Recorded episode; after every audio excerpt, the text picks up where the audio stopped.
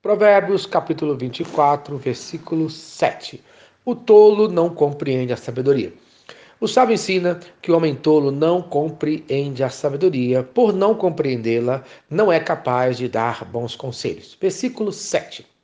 Sabedoria é alta demais para insensato. No juízo, a sua boca não terá palavra. Isto é, o insensato não tem sabedoria e nas reuniões importantes não sabe e não tem o que dizer. Nas cidades antigas, as assembleias, as reuniões importantes aconteciam diante do portão central da cidade para resolver todo tipo de negócio. Mas o homem insensato não tinha voz. Provérbios, capítulo 1, versículo 21. Do alto dos muros clama a entrada das portas, e nas cidades profere as suas palavras. Isto é, somos convidados nessa vida por duas vozes para debater. Em primeiro lugar, recebemos o convite da voz da sabedoria, conforme Provérbios, capítulo 11, versículos 10 e 11. No bem-estar dos justos exulta a cidade, e, perecendo os perversos, a júbilo. Pela benção que os retos suscitam, a cidade se exalta, mas pela boca dos perversos é derrubada.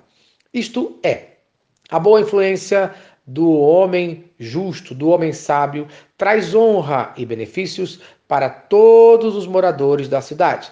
Aquele que aceita o convite da sabedoria trará bênção para a sua vida e para todos ao seu redor. Mas Infelizmente, o contrário também acontece.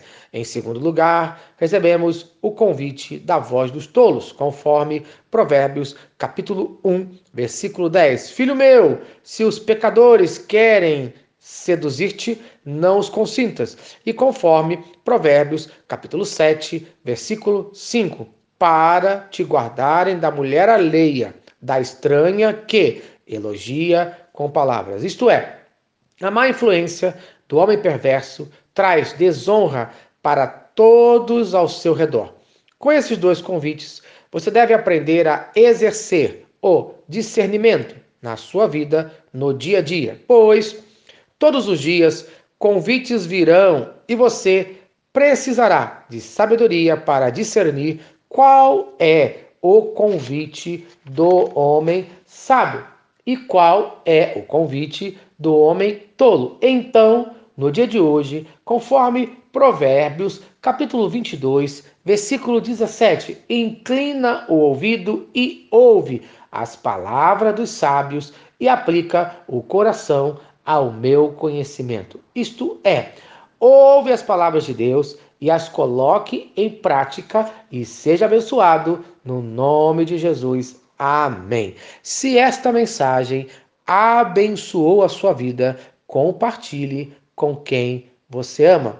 Vamos orar? Senhor Deus, obrigado por mais um dia de vida. Abençoe a cada um que está ouvindo esta mensagem no dia de hoje. Que cada um aceite o convite do homem sábio e aplique o mesmo à sua vida, no nome de Cristo Jesus. Amém.